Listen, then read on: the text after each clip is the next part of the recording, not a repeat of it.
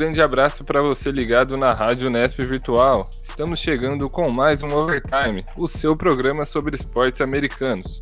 Eu sou Matheus Antônio e ao meu lado estão Alexandre Vitor. Salve rapaziada, tudo tranquilo? E João Pedro Martinez, tudo certo, João? Tudo certo, Matheus, tudo bom, Ale? Tranquilo.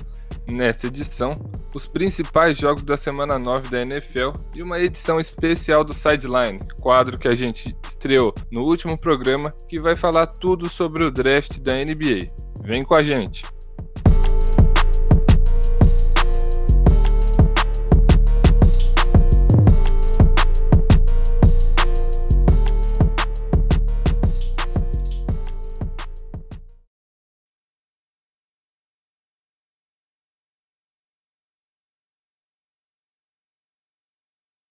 Para iniciar os trabalhos, começamos pela vitória do Buffalo Bills sobre o Seattle Seahawks por 44 a 34. Josh Allen teve um grande jogo. O quarterback dos Bills castigou a frágil defesa de Seattle, lançando para 415 jardas e 3 touchdowns, além de um TD terrestre. Ponto forte da equipe, o ataque dos Seahawks também não correspondeu. A defesa de Buffalo fez um ótimo trabalho pressionando Russell Wilson, que teve duas interceptações e um fumble. Ale, Buffalo fez um ótimo jogo, tanto na defesa quanto no ataque, apesar de ter tomado 34 pontos, né? Vale lembrar que o jogo já estava no final e a defesa largou um pouquinho. Para você, a vitória consolida o time como um favorito na AFC? Ah, com certeza, a equipe de Seattle, como todo mundo conhece, já faz anos, desde que o Pete Carroll assumiu o comando, já não é qualquer franquia na NFL. O time de Buffalo ele tem atletas no top 10, tanto de jardas aéreas, com Stephon Diggs, quanto no jogo terrestre também. Então, é uma equipe muito equilibrada. O Josh Allen, depois de dois jogos que ele estava um pouco fora de sintonia com o ataque, ele voltou a jogar bem, com os números que você citou. Ele é o terceiro em jardas aéreas, perdendo apenas para o Patrick Mahomes e para o quarterback do Falcons. E isso acertando 69% dos passes, o que todo mundo sabe que sempre foi uma grande dificuldade no jogo dele, esse aproveitamento nos passes. Então, agora ele já junta 19 touchdowns e 5 interceptações, e a equipe segue firme na liderança da conferência. É isso aí, lembrando né, que o Buffalo, nesse momento, na semana 9, tem a terceira melhor campanha na AFC. Bom, do lado de Seattle, João, o jogo mostrou como pode ser a vida do time é, nos dias que o Russell Wilson não tiver inspirado? Então, com certeza, né? Porque a gente, a gente inclusive conversou com, sobre isso no programa passado, que o, não tem como um time que quer ser campeão do Super Bowl tomar 28, 30 pontos é, por jogo. E o Seattle tomou isso no primeiro tempo. Então, assim, foi, foi realmente um atropelo, um apagão da, da, da defesa e do ataque de Seattle. O, mostrou como o time não consegue é, jogar só dependendo do, do Russell Wilson.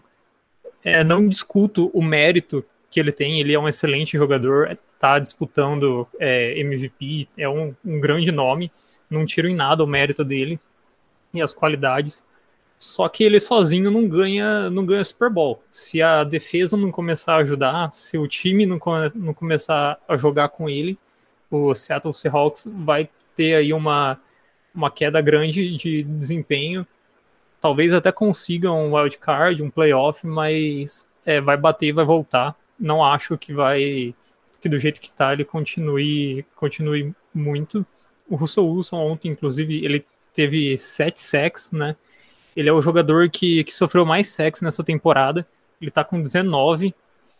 Então, assim, óbvio, méritos da, da defesa do, dos Bills, mas mostra muito o quão pressionado ele foi e o quão apagado ele estava no jogo, né? É, é, o João Pedro falou das chances né, do Seattle. É, vale lembrar que atualmente a equipe é a segunda melhor campanha da NFC. E para a defesa, que a gente, como ele falou, conversou no programa passado e voltou a ser um tema aqui hoje, eles trouxeram o Carlos Dunlap, que é um defensive end, um cara muito bom, que veio do Cincinnati Bengals, e torcedores e a diretoria do time espera que ele consiga dar um up nessa defesa do Seahawks. E agora eu quero ouvir rapidamente dos dois. É, o Josh Allen é um candidato ao prêmio de MVP para vocês? Depois dessa partida ele se firmou como um cara que pode brigar até o final da temporada? Ah, eu acho que sim. Um quarterback assim que coloca 44 pontos em cima do Seattle, que é a pior marca desde 2009, né, quando o Pete Carroll assumiu, não é para ser deixado de fora dessa conversa. Claro que no momento, mesmo com a derrota, Russell Wilson, Patrick Mahomes, tem outros quarterbacks, principalmente na posição disputando esse prêmio, mas com certeza pelo que ele está jogando e a equipe do Bills está apresentando, ele vai ser sim um, um candidato até o final da temporada para esse prêmio. Então, eu concordo com o que o Ale falou. É, eu acho que o jogo colocou ele sim na, na briga. Ele teve seus altos e baixos ao longo da, da temporada. No começo ele fez uma sequência de jogos que colocou ele na briga mesmo como, como um dos nomes, mas eu também acho que existem nomes que estão, estão na frente dele nesse momento. O próprio Mahomes, que o Ale falou, o Russell Wilson também, Aaron Rodgers. Então, é, ele tá na briga, mas eu ainda acho que tem nomes na frente dele. Mas é aquilo, né? Ainda estamos na metade do campeonato, um pouco para frente da metade é, tem muito chão ainda pela frente, dá, dá para acontecer muita coisa ainda, não acho impossível ele ganhar, não. Outro duelo interessante na rodada aconteceu entre Chicago Bears e Tennessee Titans. O time do Tennessee venceu a partida por 24 a 17, com um jogo sólido de Ryan Tannehill. Quarterback teve 158 jardas e dois touchdowns. A defesa de Tennessee também teve participação importante na vitória, com um fumble forçado que resultou em touchdown. É, João, vou começar por você agora. Tennessee se mostra cada vez mais, né, a cada semana, um time complicado para se enfrentar nos playoffs no futuro, né? Com certeza, cara. Eles se recuperaram bem. Eles estavam vieram de duas derrotas seguidas contra os Steelers, é, que a gente comentou no programa no último programa, e contra os Bengals, mas agora a defesa se recuperou, jogou bem. É, pode complicar bastante o ataque de qualquer, de qualquer equipe em alguma uma partida de playoffs. É, eles conseguiram três sacks, dois fumbles. É, destaque para o Demond King, que ele acabou de chegar, foi trocado na terça-feira passada pelo junto com o, com o Chargers. Ele já chegou, já estreou menos de uma semana e já, já pegou um, um fumble e já retornou para touchdown. Então foi uma bela partida da defesa. O Ryan Tannehill também, que mais uma vez fez um jogo, um jogo seguro para os Titans. Então eu acho que o, o time está sim se mostrando que vai ser uma pedreira para qualquer um. É, sem dúvida, né? Sem contar que tem o Derrick Henry, que é um dos melhores running backs, se não o melhor running back da NFL atualmente. Bom, Ale, e do outro lado a gente tem o Chicago Bears, que deixou a zona de classificação dos playoffs na NFC. É, Para você, já está na hora de voltar com o Mitch Trubisky como quarterback titular ou dá tempo para o Nick Foles ainda? O Bears ainda está com uma campanha vencedora, né? um recorde positivo, apesar das três derrotas consecutivas.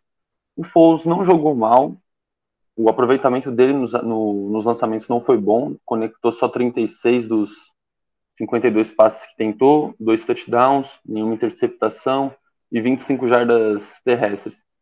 Na minha opinião, na minha opinião, eu acho que o Nick Foles tem que terminar essa temporada. Não que ele seja um quarterback ruim, mas a gente já viu a melhor forma dele na NFL. Eu acho que os times, principalmente, já têm esse conhecimento. O Trubisky, ele é um jogador muito inconstante, apesar do pouca experiência na liga, ele já empilha inúmeras lesões e com certeza o Chicago Bears vai já tá pensando em um outro quarterback para usar como para draftar e ser o futuro da franquia, porque eu acho que o Trubisky não consegue segurar esse rojão em Chicago, então para mim o Nick Foles pode ter condição de terminar a temporada como titular. Claro, o Trubisky sendo um ótimo reserva, né, estando na posição ali de backup. Mas para mim o Bears já tem que começar a pensar talvez em outro futuro, em outro quarterback, lembrando que é que a classe que está vindo também tem quarterbacks de ótima qualidade. Então, até porque o, eu acho que o, maior problema do, dos Bears nem é o, o quarterback, né? nem é o, o Foles.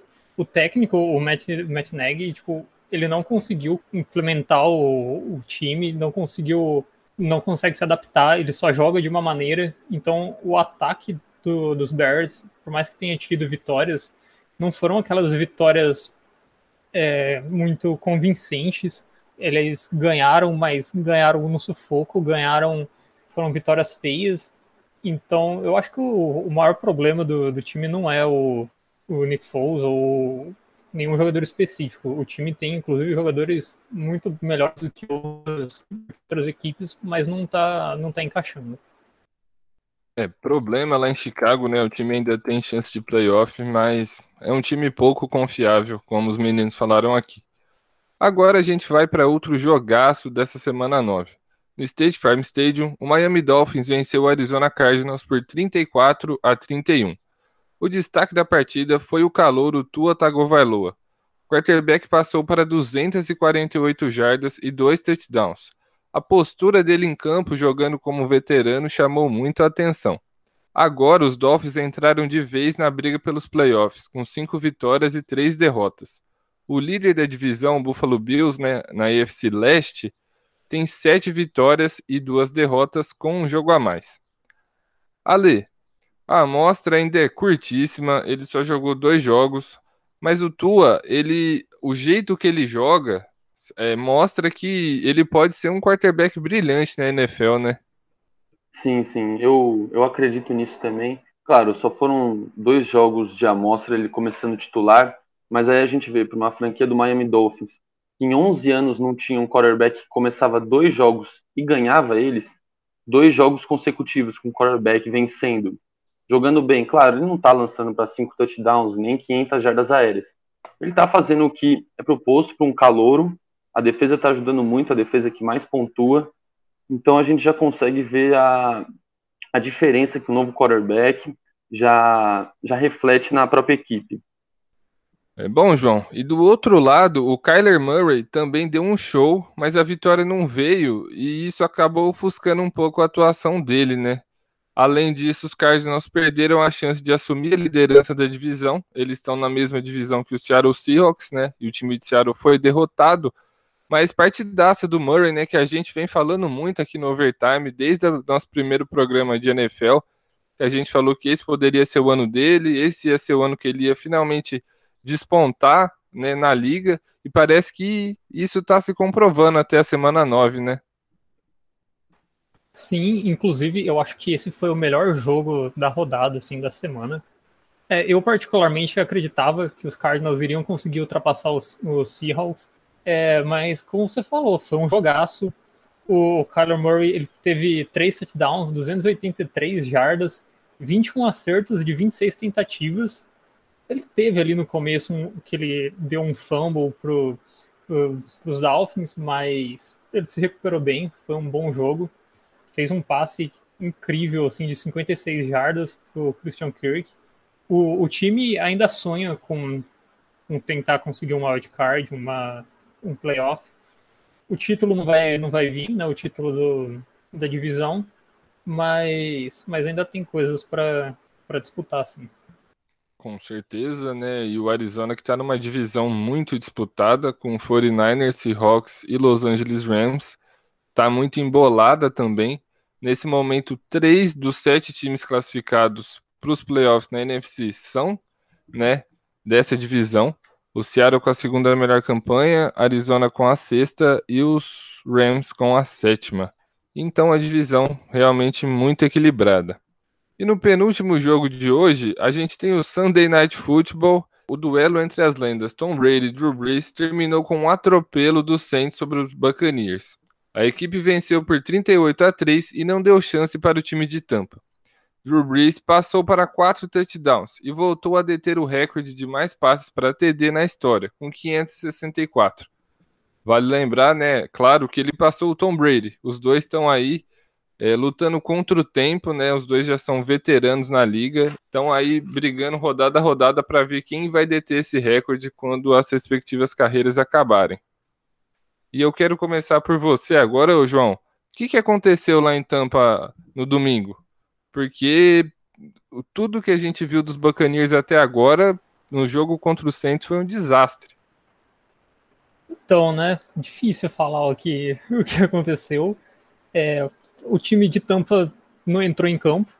Não tem muito o que, o que falar. O Tom Brady, sim, ele, ele não estava jogando, cara. Parecia que não era ele que estava tava jogando. Ele começou o jogo é, com, com quatro three and outs. Three and outs, para quem não sabe, é quando você tem três tentativas de fazer a jogada, mas não consegue. Ele teve quatro vezes essas três tentativas e saiu de campo sem fazer nada. Ele não tinha uma, uma sequência dessa desde 2001, que foi o primeiro ano dele como, como titular na, na NFL.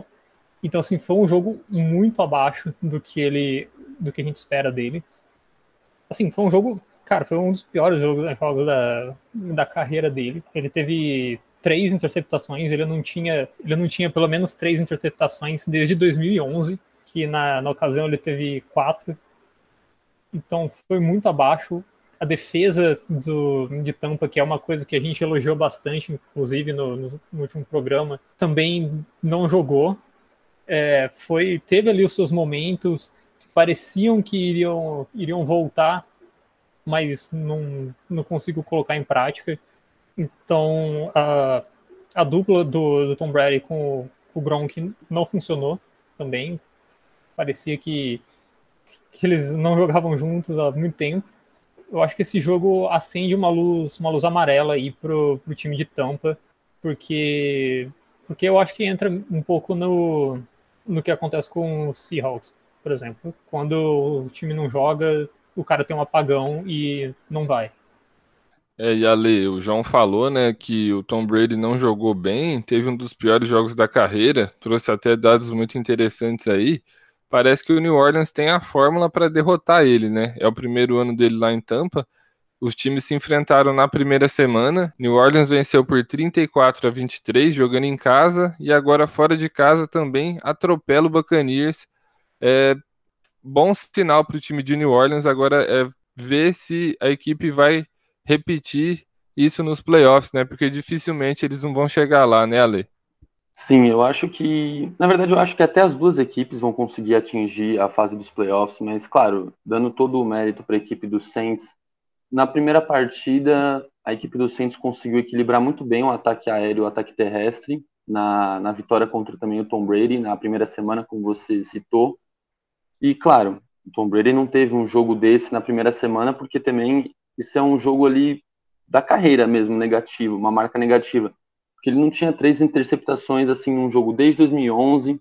Outra estatística que eu tinha visto, tanto na carreira dele universitária quanto na NFL, lembrando que esse foi o jogo de número 333 na carreira do Brady na liga, ele nunca, tá, nunca saiu para o vestiário na metade do jogo perdendo por 30 ou mais pontos. Então, claro, a gente não vai ver isso assim tão regularmente. Talvez a gente nunca mais veja uma atuação dessa do Tom Brady, mas a equipe do Saints realmente ela consegue sentir o jogo e principalmente nessa partida o Drew Brees sentiu mais o, a, a defesa de zona muito enfraquecida da equipe de Tampa. Ele identificou essa falha, lançando né, para quatro touchdowns, nenhuma interceptação, um rating de 135. O James Winston também teve um, rate de 116, o Tyson Hill de 118, então e a gente pôde ver que do lado do Saints a gente teve três quarterbacks com desempenho melhor que o Tom Brady, o que é muito difícil acontecer. Sim, exatamente. E só para quem não sabe, o rating que o Ale falou é um número que mede a eficiência do quarterback, né? Baseado nos passes, nos, nos touchdowns, no, no desempenho dele em campo. Esse número mede o quanto que ele foi eficiente durante a partida. Para encerrar nossa análise, a gente vai para o duelo entre New York Jets e New England Patriots. É, João, o que, que dá para a gente falar desse jogo? Então, Matheus, esse jogo foi bastante surpreendente, foi emoção até literalmente o último segundo do, do jogo. O jogo foi decidido num field goal faltando um segundo para acabar. E é, é uma vitória importante para os Patriots, que vinham de uma sequência de cinco derrotas, mas apesar de ter apresentado alguma melhora, é, ficou atrás no placar o jogo inteiro, teve, teve que correr atrás do resultado e contar com, com erros dos Jets. É, o Cam Newton voltou a, fazer boas apresentações, teve 274 jardas, anotou dois touchdowns terrestres, que já é uma característica dele aí é de, de longo prazo fazer esses touchdowns terrestres, essas corridas. Mas uma grande surpresa do jogo foi, foi os Jets, né, o jogo do, dos Jets. O time de Nova York ele é o pior time da, da NFL, dos 32 times da NFL é, tá 0-9 agora com essa derrota, é o último colocado, mas o quarterback, Joe Flacco, ele tava numa noite inspirada, acertou 18 de 25 passes, 3 touchdowns, teve um, um passe para touchdown de 50 jardas eh, pro Brashard Perryman, o próprio Perryman fez outro, outro touchdown. É, no final, infelizmente, para os torcedores dos Jets, é, o Joe Flacco ele teve uma interceptação no último, no último quarto que, que abriu a, as chances aí do, dos Patriots virarem e que no final a gente viu que resultou na vitória dos Patriots. Bom, antes de encerrar né, o nosso primeiro bloco, vamos passar os resultados dessa semana 9. Na quinta-feira, Green Bay Packers venceu San Francisco 49ers por 34 a 17. No domingo, New York Giants venceu Washington Football Team por 23 a 20 jogo dos times que estão brigando lá embaixo, né? O Bears perdeu para o Titans 24 a 17, já falamos aqui. Minnesota Vikings venceu o Detroit Lions por 34 a 20. Kansas City Chiefs venceu o Carolina Panthers por 33 a 31. Nessa partida, o Patrick Mahomes se tornou o jogador mais rápido a atingir a marca de 100 touchdowns. Então, mais um ponto importante no currículo do Mahomes aí, né? O Houston Texans finalmente voltou a vencer, ganhou do Jacksonville Jaguars por 27 a 25. Baltimore Ravens venceu Indianapolis Colts 24 a 10. Seahawks perdeu para o Bills 44 a 34. Broncos perdeu para o Atlanta Falcons 34 a 27. Os Raiders ganharam dos Chargers 31 a 26. Steelers ganharam dos Cowboys 24 a 19. E aí os jogos que a gente já falou aqui, né? Vitória dos Dolphins por 34 a 31 sobre o Arizona Cardinals e vitória dos Saints atropelo sobre o Tampa Bay Buccaneers por 38 a 3. É, João, agora a gente se despede de você. Muito obrigado e volte sempre aqui com a gente para o Overtime, hein? Muito obrigado, valeu Matheus, valeu, valeu e tô sempre à disposição. E assim a gente encerra o nosso primeiro bloco e aproveita para seguir a Ruve nas redes sociais, hein? No Instagram é arroba Bauru e no Facebook Rádio Nesp Virtual. Não deixe de seguir o Overtime no Spotify também, que aí você vai estar sempre ligado quando a gente soltar programa novo. A gente volta já.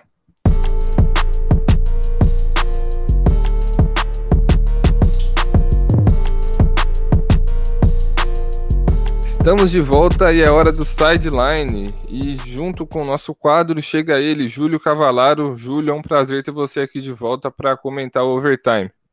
Opa, tudo certo, pessoal? Tudo certo, Matheus? Tudo certo, Ale? É um prazer estar aqui de volta. É, o Júlio está aqui porque a gente vai falar de NBA, né? É, a gente vai ter uma edição especial do nosso quadro que era para ser sobre a NFL. Só que o draft da NBA vai acontecer na próxima quarta-feira, dia 18 de novembro.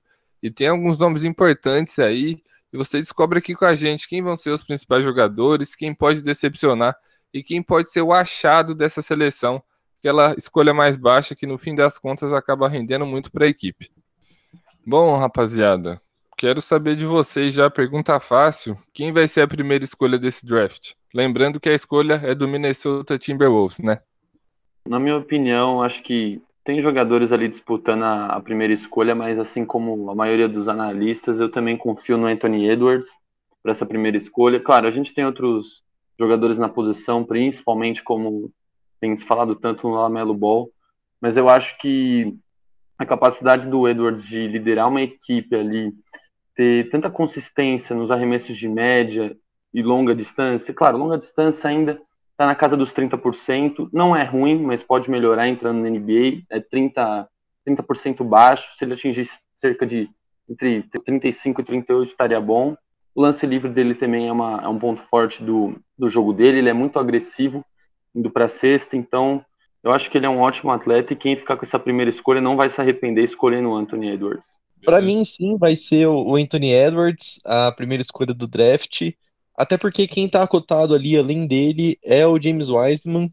Só que eu não imagino o Minnesota Timberwolves escolhendo o James Wiseman que é um pivôzão clássico, joga na 5, para disputar a posição com o Carl Towns, que é a, a referência do time hoje, é o, o franchise player do time. Então, para mim, a primeira escolha vai ser o Anthony Edwards, é um 2 um ali, um jogador mais versátil do que o Wiseman, e não tem tanta concorrência na posição como tem o, o Towns. É, é uma incógnita, né? Eu acho que não só para saber quem que vai ser essa primeira escolha, mas se o Minnesota realmente vai manter essa escolha. Porque a equipe nessa off-season tá vários rumores que eles estão perseguindo o Devin Booker, porque eles querem formar o trio Carl Anthony Towns, D'Angelo Russell e Devin Booker. Os três muito jovens, são muito amigos pessoalmente. E eu queria saber de vocês, vocês acham que existe alguma chance do Phoenix aceitar uma troca por essa primeira escolha? Porque o Devin Booker, principalmente na bolha, mostrou que ele pode ser uma super estrela no futuro. Para mim é muito difícil que isso aconteça e eles consigam é, trazer o Booker para Minnesota. E para vocês? Bom, eu acho que isso não vai ser possível. Assim, primeiramente porque você tem que dar a cidade do Arizona em troca do Devin Booker. Eu acho que quando você conseguir todos os atletas suficientes para conseguir formar esse trio que é tão esperado ao redor da liga para os fãs de Minnesota, eu acho que a equipe vai ficar muito desfalcada. Eles são atletas jovens, mas você tendo que abrir mão de tantos jogadores e possivelmente piques de draft é um pouco arriscado. E caso não dê certo também, isso pode acabar com o futuro a curto prazo ali da equipe, né? Com escolhas de draft e jovens talentos também que tem no Phoenix. Nenhum se compara ao Devin Booker, mas tem que tomar cuidado na hora dessa troca. Uh, eu acredito sim que o que Phoenix pode vir aceitar essa troca, mas não vai ser uma troca pau a pau com certeza. O Phoenix não vai aceitar liberar o Devin Booker para só pegar a primeira escolha. Eu acho que se Minnesota quer essa troca, eles vão ter que liberar mais coisas, e eu acho que é aí que mora o problema, porque o time de Minnesota já não é um time tão completo assim, tão bem formado. As peças de reposição deles não são grandes estrelas para valer uma troca pelo Devin Booker. Então, eu acho que a troca pode acontecer, mas talvez Minnesota tenha que liberar gente que eles não querem liberar. É, um exemplo aqui seria o Josh Okoji, que é um jovem que está indo para o segundo ano dele na liga e se mostrou um, um, ótimo defensor, conseguiu marcar com, com facilidade até o James Harden em várias partidas. Então, para mim, o Phoenix pode aceitar a troca, mas não vai ser uma troca Devin Booker pelo primeiro pick vai ser uma coisa um pouco mais difícil de Minnesota conseguir. É, só para complementar o que vocês falaram, né? O Code, Julião, ele tá indo pro terceiro ano dele e junto dele a gente tem vários outros jovens jogadores que integram o elenco de Minnesota, né? Caso do Malik Beasley, do Jared Culver.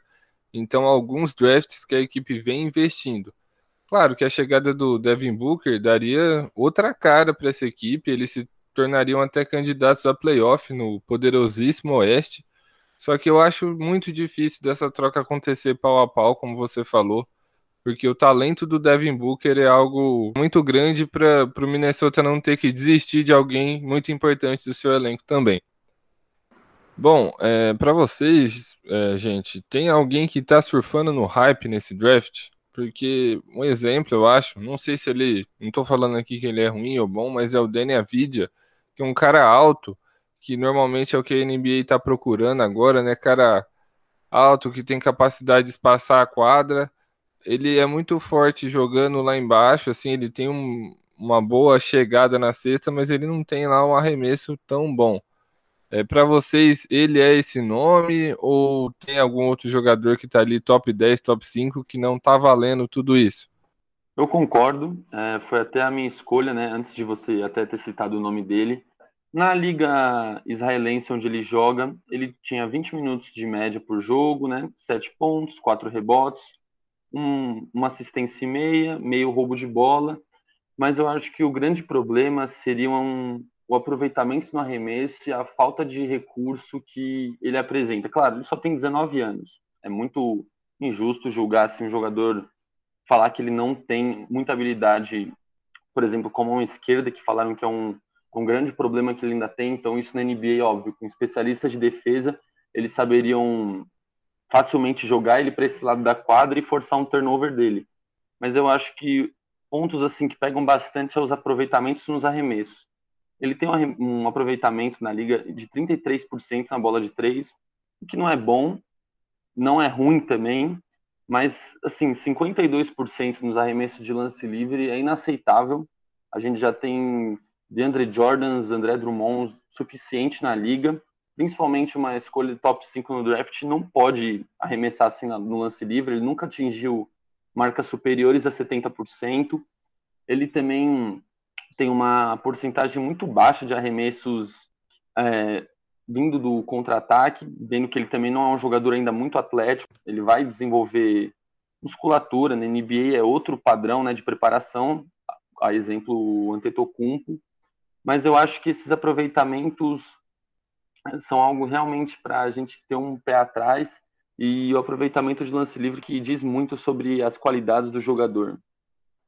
É, ah, eu acho que um, um grande exemplo, é claro que a gente não, não vai comentar agora do, do Lamelo Ball, que junto com o irmão dele é um, um dos maiores surfistas do hype da história dos drafts, mas uh, eu acho sim que o, o Dani Avdija pode se encaixar em um desses casos aí de gente que tá surfando no hype e até às vezes a gente pode falar surfando no hype até do próprio Luka Doncic, né? O jogo deles pode, em grandes aspas, ser comparável, são estrangeiros, não jogaram no, no, no basquete universitário, no NCAA, e jogam mais ou menos ali na mesma posição. Claro que o Doncic está fazendo uma transição ali ele começou na liga como 3, e aí ele foi pro 2, fez alguns jogos bons jogando de 1. Um. O, o Daniel já é mais um 3 clássico ali, seria comparável, por exemplo, ao, ao Nicolas Batum do Hornets. Eu acho sim que o cara desse top 5 do draft aí, que tá cotado nesse top 5, que mais surfa no hype depois do Lamelo Ball, é o, o Danny Avdia. Eu acho que para mim em alguns mock drafts, né, que são simulações do draft que eu vi aqui, ele está cotado na segunda escolha, e eu acho que isso aí é bem alto pro, pro potencial dele, pelo que ele já mostrou ali na, na liga. É, e já que a gente está falando do Lamelo aqui, não tem como a família Ball tá sempre nas principais manchetes da NBA. É, o que, que, que a gente pode esperar dele? Porque ele é um cara que sempre esteve, desde o colegial, os vídeos dele, Lamelo faz isso com o adversário, Lamelo faz cesta não sei aonde, fez não sei quantos pontos. E o Lonzo entrou na NBA, o irmão dele, que joga no Pelicans agora, entrou com muito hype também. Só que ele não acabou tendo sucesso no Lakers e agora ele tá jogando bem no Pelicans, só que talvez não no nível que todo mundo esperava. Como que vai ser o irmão dele na NBA? Vocês esperam a mesma coisa? Vocês acham que ele tem mais potencial que o Lonzo em função das características diferentes? Esses três irmãos dão bastante o que falar, né? A família Ball. O Lonzo, obviamente, ele não cumpriu as expectativas. Ele tá jogando bem no New Orleans, mas, assim, sinceramente, se eu pego um, algum jogo dessa temporada passada que ele foi bem, ou até da próxima, eu não conseguiria explicar para alguém a posição dele do draft em relação ao jogo dele, porque atualmente você vê ele fazendo 12 pontos, 8 assistências, o que não é nem de longe um jogo ruim para um armador jovem, mas a carga que colocavam nos ombros dele era algo muito diferente do que ele apresenta. Isso pode vir a acontecer com o Lamelo. Eu acho que ele é um jogador mais confiante nos talentos do que o próprio Lonzo. Ele é maior que muitos scouts no começo da carreira dele, no começo, né? Garota de 2001. Ele não não vinha assim crescendo muito num padrão da NBA. Ele agora está com 6 e 7, o que é uma ótima altura para um armador atualmente na liga. Mas assim, a forma do arremesso dele ainda não é uma das longe de ser uma das melhores ou não vamos dizer corretas. Mas por exemplo, na liga australiana, onde ele jogou temporada passada, ele só acertou 24% dos arremessos de três. Ele é um ótimo finalizador na cesta. Ele não arremessa muito de média distância. Ele tem uma uma porcentagem de conversão boa. Eu ainda tenho muita curiosidade para ver o que ele pode apresentar na NBA assim, querendo ou não, concordando com o talento, não acho que ele vai sim ser top 5, no máximo top 10 escolhas para esse próximo draft. Mas se ele não melhorar esse aproveitamento e principalmente o espírito de equipe, o que é uma marca da família parece, eles vão ter, ele vai ter bastante complicação, até mais que o Lonzo, na minha opinião. É, só rapidinho, Julião, para você já pegar o gancho, o Ale falou uma coisa e é verdade, né? Ele parece ser bem mais ousado, principalmente no arremesso. Agora, o problema de espírito de equipe, de ser aquele cara que às vezes pode até atrapalhar o time por não dar volume para os companheiros, isso ele vai ter que melhorar bastante quando ele chegar na NBA, né? É, o, o Lamelo ele fez até que temporadas razoáveis na, na Liga Australiana, mas a Liga Australiana, a gente não pode usar ela como um grande parâmetro, porque não é a liga mais forte do mundo, né? Não, não bate de frente, por exemplo, com algumas ligas do basquetebol europeu. A Liga Australiana ela é comparável em questão de, de nível técnico, ela é pouco acima do, do NBB aqui no Brasil. É claro que você tem muito mais investimento lá, você tem muito mais visibilidade, mas e ela funciona também como uma liga de desenvolvimento do da NBA, né? Você tem vários times da NBA emprestando jogadores para a liga australiana, como é o caso, por exemplo, do brasileiro Didi, que vai agora para o seu segundo ano. Ele é um atleta do, do New Orleans Pelicans, mas está jogando na Austrália, vai jogar agora o segundo ano dele lá. E quando o Pelicans achar que ele está pronto, vai chamar ele para a NBA. Então, a Liga Australiana ela acabou virando uma D-League do outro lado do mundo, porque é uma não é a liga mais mais forte do planeta, né? E o Lamelo fez uma temporada até que razoável, principalmente pela idade dele. Ele é o jogador mais novo a atuar profissionalmente na, na Liga Australiana e fez uma temporada ok. O problema do, do Lamelo é que ele é igual, é isso que vocês falaram. Ele não é, não se mostrou um jogador de equipe. Uh, quando eu jogava no high school, nos Estados Unidos, no, no ensino médio, a, ele chegou a fazer 92 pontos em um jogo. Aí você fala, nossa, o cara fez 92 pontos de um jogo, ele deve ser dominante fisicamente, como era o Will Chamberlain nos dois lados da quadra e puxava contra-ataque. Mas na verdade, os 92 pontos de Lamelo, ele não voltava para marcar, na maioria deles. Recebia a bola ali no meio da quadra, fazia um chute de três, uh, fazia uma infiltração num contra um, mas ele voltou para não voltou para marcar nesse jogo em quase momento nenhum. Se você assistir os highlights desse jogo, você vai perceber isso. Então, hoje em dia na NBA a gente não tem espaço para isso. A liga não não é gentil com jogadores que não marcam. O próprio James Harden, que é um, um exímio atacante, é um dos melhores, tem tudo para se firmar como um dos melhores jogadores do lado ofensivo da quadra na história, ele teve que aprender a marcar porque ele estava perdendo espaço na liga por não ser um bom defensor. Então, se o Lamelo chegar, tipo, ah, eu fiz 92 pontos em um jogo, eu sou irmão do Lonzo, eu tô com todo esse hype, para mim, ele vai ser um bust na liga, talvez até pior do que o irmão dele.